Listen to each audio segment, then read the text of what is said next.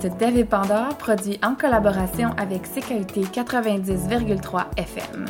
Ici Florence B. Lepage à l'animation. À travers cette émission féministe francophone, on vous propose de porter un regard réflexif et intersectionnel sur différents enjeux, de mettre de l'avant des pistes d'action féministes et d'offrir un espace de parole à d'autres féministes afin qu'elles puissent partager leurs savoirs et leurs expériences. Eve Pandore est également une émission sur les ondes du CKUT 90,3 FM. Nous sommes diffusés le mercredi à 18h tous les trois mois dans le cadre de Hersey. Surveillez notre page Facebook pour connaître nos dates de diffusion. On rappelle qu'Eve Pandore est produite à Montréal en territoire Mohawk non cédé.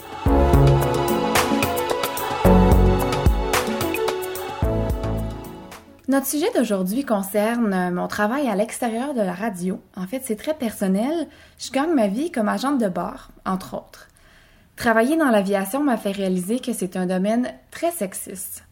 Les agentes de bord font face à beaucoup de stéréotypes et elles manquent de reconnaissance pour leur rôle dans la sécurité des avions. Puis c'est ce qui m'a amené au reportage d'aujourd'hui. D'abord, je vous fais un survol de l'histoire du mouvement syndical des agentes de bord, qui est intimement lié au mouvement pour les droits des femmes. Et ensuite, je vous propose d'écouter ma discussion avec une collègue sur les défis d'être féministe et agente de bord. C'est parti! Voici la petite histoire des agents de bord tirée de l'ouvrage Femininity in Flight, A History of Flight Attendants par Caitlin Berry. Les premiers agents de bord masculins sont apparus dans les années 20 en Angleterre. La première femme hôtesse de l'air, telle qu'appelée à l'époque, a été engagée par United Airlines en 1936. C'était une infirmière. Les compagnies aériennes ont commencé à recruter des infirmières plutôt que des hommes afin de prendre soin des passagers malades, car à l'époque, les vols n'étaient pas aussi agréables qu'aujourd'hui. De par leur rôle d'infirmière et de femme, cette notion de prendre soin des passagers est donc présente depuis longtemps dans l'aviation. À l'époque, les conditions de travail comprenaient un salaire très peu élevé, elles devaient servir de la nourriture, endurer les attouchements sexuels des passagers majoritairement masculins et porter un uniforme au look sexy, pas nécessairement pratique pour travailler. Les conditions d'embauche étaient sexistes, elle devait être âgée de 20 à 26 ans. Elle devait cesser de travailler après le mariage et donc ne pas avoir d'enfants. Dans les années 50, certaines compagnies aériennes imposent même la retraite ou le transfert à des emplois de bureau après avoir atteint 32 ou 35 ans. Les standards de beauté étaient aussi très stricts, tant au niveau de la taille que du poids. Et bien sûr, elle devait être blanche jusque dans les années 50. C'est en 1957 que Ruth Carroll Taylor, la première agente de bord afro-américaine, est engagée par Mohawk Airlines. Ça a amené d'autres compagnies aériennes à faire de même dans les années suivantes. Selon l'auteur de Femininity in Flight, Caitlin Berry, cette déségrégation du métier ne serait pas grâce à la pression des agentes de bord et des syndicats, mais plutôt grâce aux Afro-Américaines elles-mêmes et les groupes de défense des droits de la personne. Malgré cette victoire, elles ont continué à vivre du racisme dans leur milieu de travail. En 1945, le premier syndicat voit le jour aux États-Unis grâce à un groupe d'agents de bord de United. Elle s'appelle la Airline Stewardesses Association, ALSA, et réclame des augmentations de salaire, des limites au temps de service et l'accès pour les agents de bord à leurs dossiers personnels ainsi que le droit de déposer des griefs. Un an plus tard, la ALSA fusionne avec le syndicat des pilotes. Mais l'attitude paternaliste de ceux-ci et leur manque d'écoute des agents de bord entraînent la scission de l'association en deux syndicats rivaux en 1962. Dans les années 50, la lutte syndicale se concentre sur l'obtention d'une certification pour les agents de bord afin de reconnaître leur travail comme étant essentiel à la sécurité des passagers. Elles mettent sur pied un projet de loi qui ne sera pas adopté avant les années 2000 par manque de soutien des instances fédérales et du syndicat des pilotes. Dans les années 70, le marketing des compagnies aériennes sexualise davantage les agents de bord.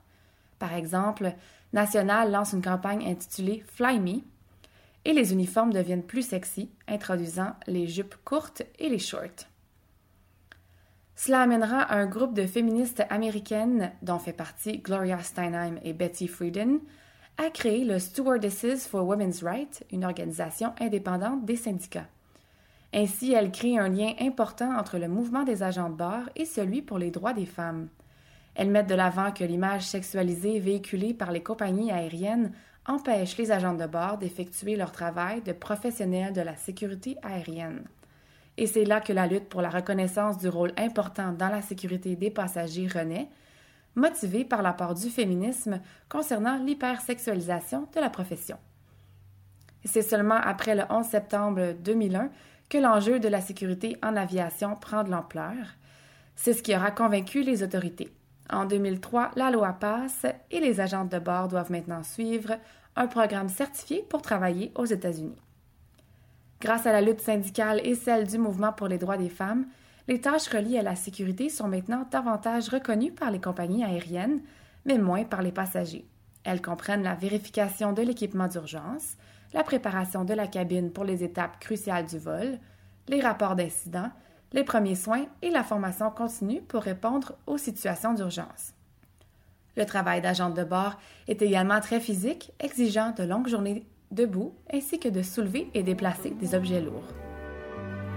Et moi, je vole au-dessus des nuages, et moi, je vole au-dessus des orages. Le temps s'en va, change les paysages, la vie s'en va, mais reste son visage. Chères auditrices, vous ne le savez pas, mais en dehors de l'émission Evil Pandore, euh, je suis aussi agent de bord à mes heures. Et c'est ce qui m'a amené à notre sujet d'aujourd'hui. Euh, on, va, on va discuter un peu de comment naviguer le domaine de l'aviation, euh, la profession d'agent de bord quand on est féministe. Et pour en parler, j'ai avec moi Audrey, qui est une collègue de travail depuis quelques temps. On nommera pas la compagnie aérienne, mais toutes les deux, on est agent de bord, puis on va parler de nos observations de ce monde du travail sexiste. Bonsoir Audrey. Bonsoir Florence, ça va bien? Ça va très bien. Merci d'avoir accepté mon invitation. Sans problème, ça fait plaisir. Donc, euh, on va commencer un peu avec euh, les, la base, les standards de beauté et d'apparence qui sont imposés par les compagnies aériennes. Peux-tu nous dire un petit peu c'est quoi ces standards-là? Je pense que c'est connu de tout le monde, mais on, en effet, on, doit être bien mise lorsqu'on travaille dans, le domaine de l'aviation. Du moins, c'est comme ça que c'est vu par les gens. La jambe bord a toujours la petite jupe, euh, est bien mise dans, son, dans sa chemise, euh, bien maquillée, les cheveux bien attachés. se, se, doit vraiment d'être de bien représenter la compagnie, finalement. Oui, elle est toujours belle, toujours, toujours propre. belle, toujours propre, oui. Même si son travail est physique, puis que des fois, elle pourrait pourrait mériter d'avoir les cheveux un peu ébouriffés, mais elle doit toujours être bien mise. C'est vraiment important. C'est un environnement salissant. ben oui, définitivement. Ouais. C'est collant comme environnement avec, euh, avec toutes les cannes euh, de, de, de, coke ou de liqueur qu'on peut ouvrir par journée. Ah, tout à fait. les manches salies par le café, là, c'est fréquent. C'est fréquent. Mais il faut le cacher. Oui, définitivement. Ouais. Il y a des doubles standards dans ces standards-là reliés à l'apparence. Pour les gars, c'est pas nécessairement la même chose pour les hommes de bord. Il y a beaucoup moins de demandes au niveau des garçons qu'au niveau mhm. des filles. Juste nous, les filles, on porte les jupes, right? Avec les jupes, qu'est-ce qu'on doit... On rajoute quelque chose, ouais. On, bas nylon. Exactement. Bas de nylon. Bas de nylon, c'est pas payé par la compagnie. On débourse ça de nos, poches. Puis... Euh, au bout d'un an, sincèrement, on peut se rendre compte que c'est cher des bas de nylon parce que ça dure euh, deux, trois vols, puis après, journée du moins, puis après ça, il faut toujours les, en acheter des nouveaux parce que ça déchire, quoi que ce soit. Donc ça, c'est, c'en est un. Euh, il y a plus de règles pour les femmes aussi en général pour les cheveux. Ouais. Donc toujours euh, attachés, bien mis en arrière. J'aimerais ça, moi, avoir euh, les cheveux juste lousses ou frisés ou quoi que ce soit. C'est, pas possible parce que ça doit être remis par l'arrière alors que les garçons, ben, écoute, il n'y a pas de, de, manque de gel, y a pas de, ils n'ont pas besoin d'être si peignés que ça. ils, se lèvent le matin, puis euh, un peu d'eau, puis d'attitude. Ouais. Puis toi, dans ta journée, tu as des couettes qui sortent, faut toujours que tu sois consciente de tes cheveux et tout ça. Toujours euh, en constant regard vers le miroir. Par rapport à ça, je lisais sur Internet, euh, j'ai découvert ça, que les agents de bord de British Airways peuvent seulement porter des pantalons depuis l'année dernière. ça, c'est après une bataille syndicale de deux ans. Donc, l'année dernière, 2016, 2015-2016, qu'elles peuvent porter euh, des pantalons. Donc, euh, on sait que la profession d'agent de bord, elle est glamourisée. Elle est hyper sexualisé. Est-ce que toi, tu as l'impression que c'est présent euh, aussi chez les agents de bord ou simplement dans la culture populaire? Ben, je pense que c'est très présent dans la culture populaire, mais je pense que c'est les, chez les bar eux-mêmes aussi, on s'est auto-convaincu de cette culture-là aussi. Mm-hmm. Certaines... On l'a pris. On l'a comme pris, puis on l'applique, tout simplement. Donc, euh, si je, je, me fie à plusieurs collègues, ils appliquent vraiment le, le, le, le côté glamour qu'on peut imaginer, mais qui n'est pas le cas. Là. Non, non, la Notre journée, non, non, non, nos journées de 12 heures euh, où euh, on fait sept vols, euh, puis euh, on doit servir des breuvages, tout ça, on a chaud. C'est pas les heures de lunch, les congés. C'est Ouais, pas si glamour que ça. Là. Tout Non. le monde pense qu'on on se la coule douce, on vit, on vit la belle Ouais. vie, on voyage, tout ça, mais c'est pas tout à fait ça. C'est même encouragé par certaines compagnies aériennes. Bon, j'ai fait quelques recherches. Il y a Viet, Vietjet et Ryanair qui ont fait une campagne publicitaire euh, ou de calendrier euh, avec des agents de bord en bikini. Ils sont servis de cette image sexualisée-là. Aeroflow en Russie a, euh, pour sa part, fait une campagne très où on montrait que la, la vie d'agent de bord était très glamour, avec son uniforme, avec sa vie, ses voyages, se rendre à l'aéroport, c'est beau, c'est le fun avec la belle musique. Euh, donc c'est vraiment, donc non seulement les gens ont cette idée-là, mais elle est encouragée Elle par est les compagnies encouragée, aériennes. exactement. De façon plus concrète, j'imagine, bon, t'as sûrement été consciente de gens de bord qui ont modifié leur uniforme. Pour Ben oui, définitivement. euh, La jupe est trop longue, euh, donc euh, on la raccourcit. euh, c'est pas assez cintré pour la, pour la robe, donc on, on fait refaire les côtés. Ça, c'est Ouais. quelque chose qui est fréquent, en fait. Pas ici. porter le veston parce qu'il est pas, il est Parce pas est- sexy. Exactement. Sinon, il y a le- les filles portent toujours des talons extrêmement hauts, ou du moins hauts parce que ça, ça fait une silhouette qui est plus, euh, Ouais, qui est plus belle d'un sens. ouais. qui est plus apprécié. Puis euh, le port de maquillage, ben ça, c'est un autre, un autre gros problème. Moi, je suis pas une personne qui porte énormément de maquillage dans la vie de tous les jours. Et je le représente comme ça dans mon travail aussi. Par Ouais. contre, je vois souvent des collègues qui, ben, dans la vie de tous les jours, porteront pas nécessairement beaucoup de maquillage, mais Ouais. pour le travail, se sentent peut-être obligés ou voient, voient comme quelque chose comme c'est redevant à la compagnie. Pour bien représenter la compagnie, elles doivent porter beaucoup plus de maquillage qui est peut-être nécessaire, là, finalement. Ouais, tout à fait. Alors que c'est encore une fois une job physique avec des Exact. longues journées où le maquillage ne tient pas nécessairement facilement. Non, définitivement pas. Puis avec ça, là, le... ce, qu'on- ce qui est important d'éviter, c'est de ne pas faire du slut shaming, évidemment. Il faut comprendre que, que c'est- ça vient de. C'est le résultat du patriarcat et des normes sociales, de la pression qui est mise sur les femmes en général pour qu'elles soient plus sexy. Ça vient de la société. Ça vient aussi des standards qu'on parlait de la compagnie aérienne. Oui. Puis euh, pour ça, pour éviter le slut shaming, euh, ben, faut euh, défendre la liberté dans le port de l'uniforme.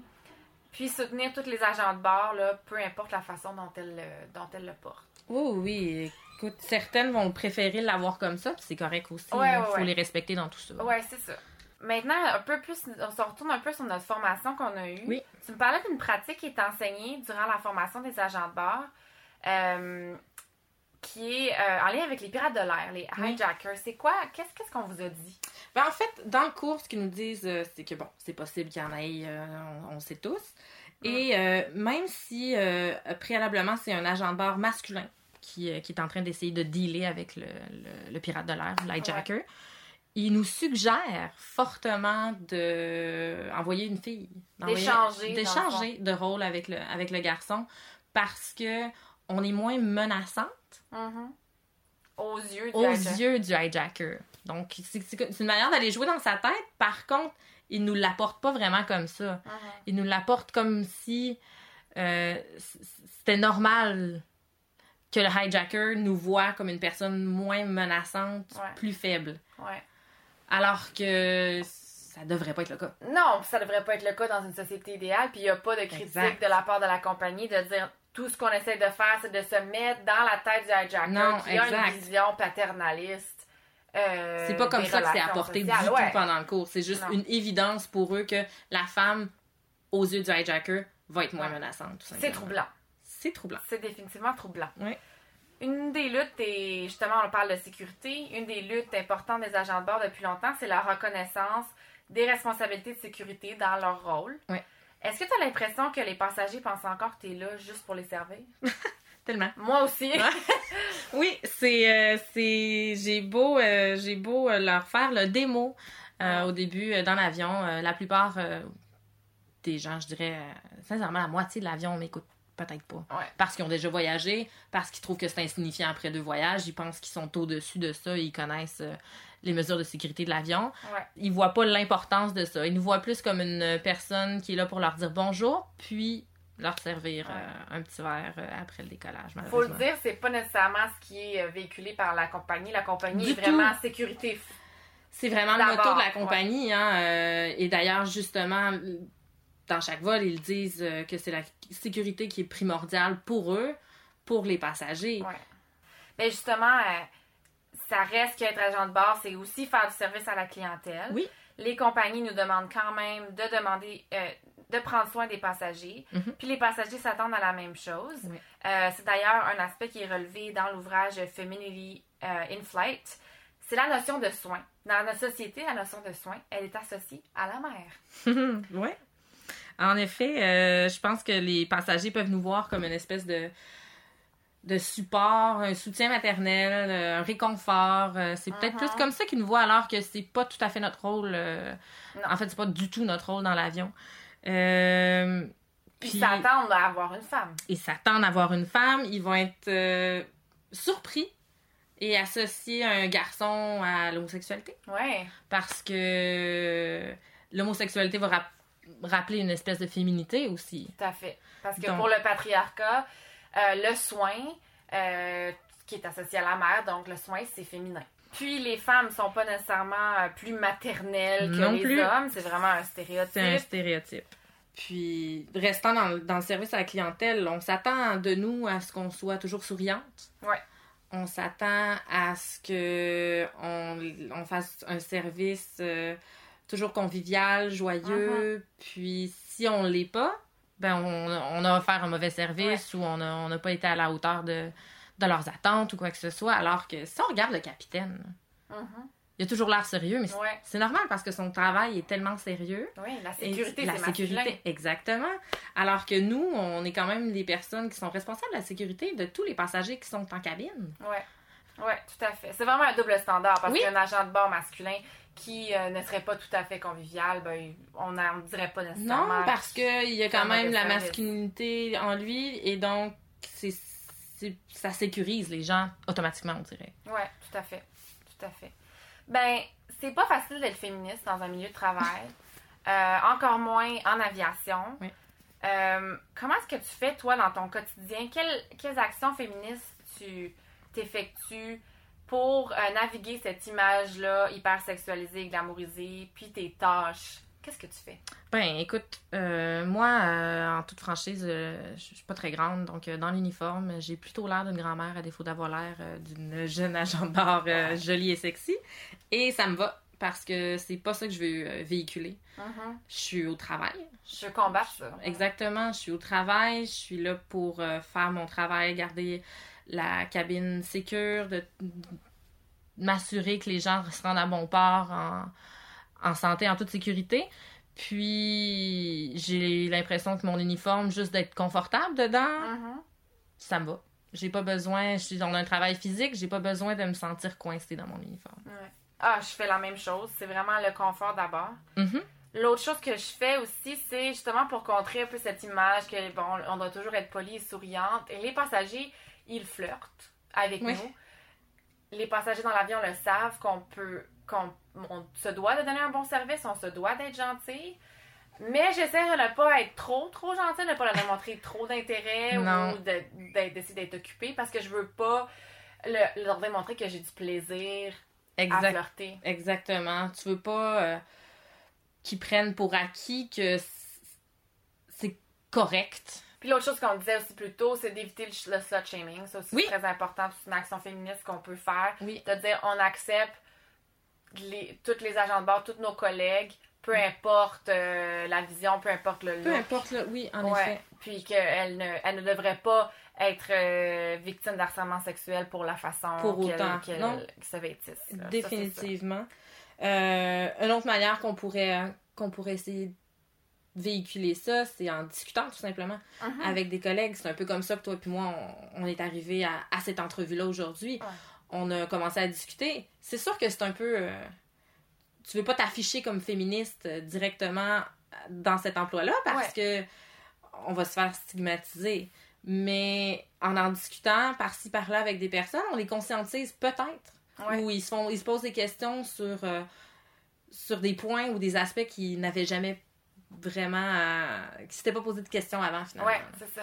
ça. Ça met la lumière là-dessus. Exact. Justement, qu'est-ce que qu'est-ce qu'on peut faire collectivement pour lutter contre ce sexisme-là? Est-ce que c'est possible, ensemble, de faire quelque chose? Ben, c'est sûr qu'on a un syndicat qui est là, puis c'est Mhm. possible de déposer des griefs. Ouais. Donc, euh, de ce côté-là, ils sont là pour nous euh, épauler aux, aux besoins. Puis le- le- toute la question syndicale a toujours été présente là, Vraiment. dans l'histoire euh, Des agents de oui. Donc, utiliser ces ressources-là. Exactement. Effectivement. Ouais. Puis comme on le disait, ben, Discuter. discuter. Accepter qu'il y a du sexisme. Oui. Ensemble, collectivement, OK, oui, ça existe. Exactement. Mm.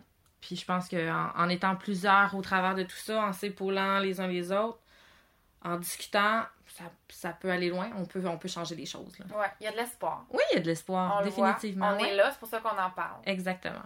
Merci Audrey, merci de, de mettre un petit baume sur mes, mes, mes douleurs quotidiennes au travail. Ça m'a fait plaisir. Je suis contente d'en avoir discuté avec toi, Florence. Les autres planent, même sans aéroplane. Je me sens mieux comme ça.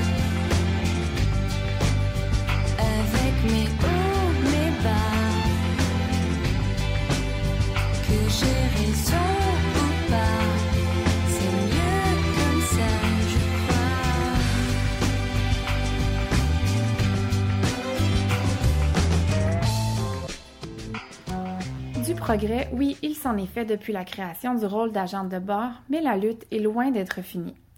Récemment, la compagnie aérienne russe Aeroflot aurait changé ses politiques et interdit maintenant aux agents de bord jugés trop grosses et trop vieilles de travailler sur des vols internationaux. Des agents de bord ont rapporté s'être fait peser et mesurer sous prétexte d'introduction d'un nouvel uniforme avant de se faire obliger à travailler sur des vols intérieurs. Elles se sont fait dire par la compagnie que c'est à cause de leur âge, de leur poids et leur apparence. Il faudrait maintenant avoir moins de 40 ans et être très mince pour pouvoir opérer des vols internationaux.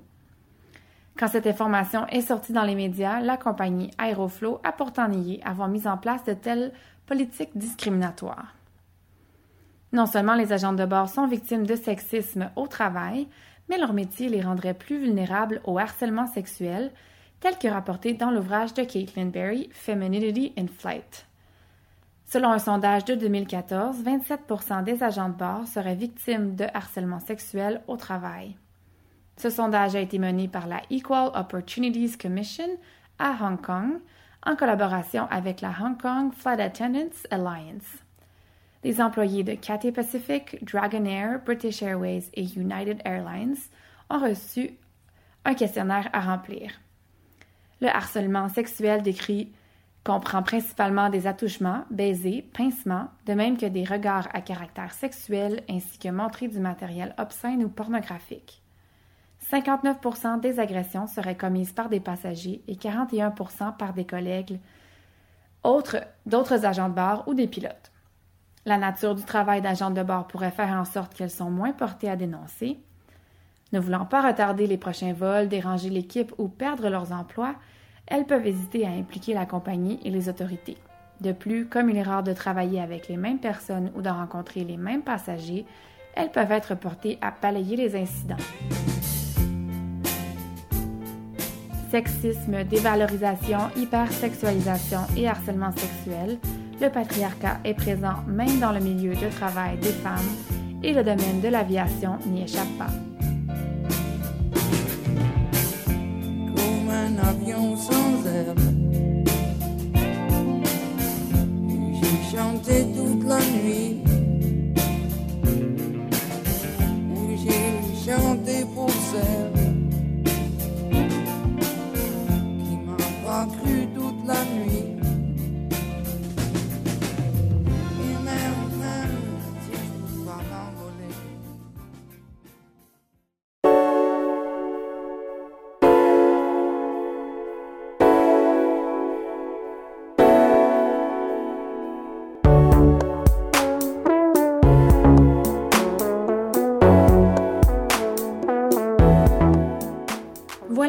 conclut cette édition du podcast Dev et Pandore produit en collaboration avec CKUT 90,3 FM. J'espère que ça vous a plu. Un énorme merci à ma consoeur Audrey Gosselin-Pellerin qui a également collaboré à cette émission. Visitez ckut.ca pour vous abonner à notre podcast ainsi que découvrir les autres podcasts produits par CKUT. Pour tous les détails sur ce que vous avez entendu aujourd'hui ou si vous désirez commenter l'émission, communiquez avec nous à travers la page Facebook TV Pandore. On se retrouve très bientôt pour une autre édition de Balado féministe ou encore sur les ondes du CKUT 90,3 FM pour notre émission régulière. À bientôt!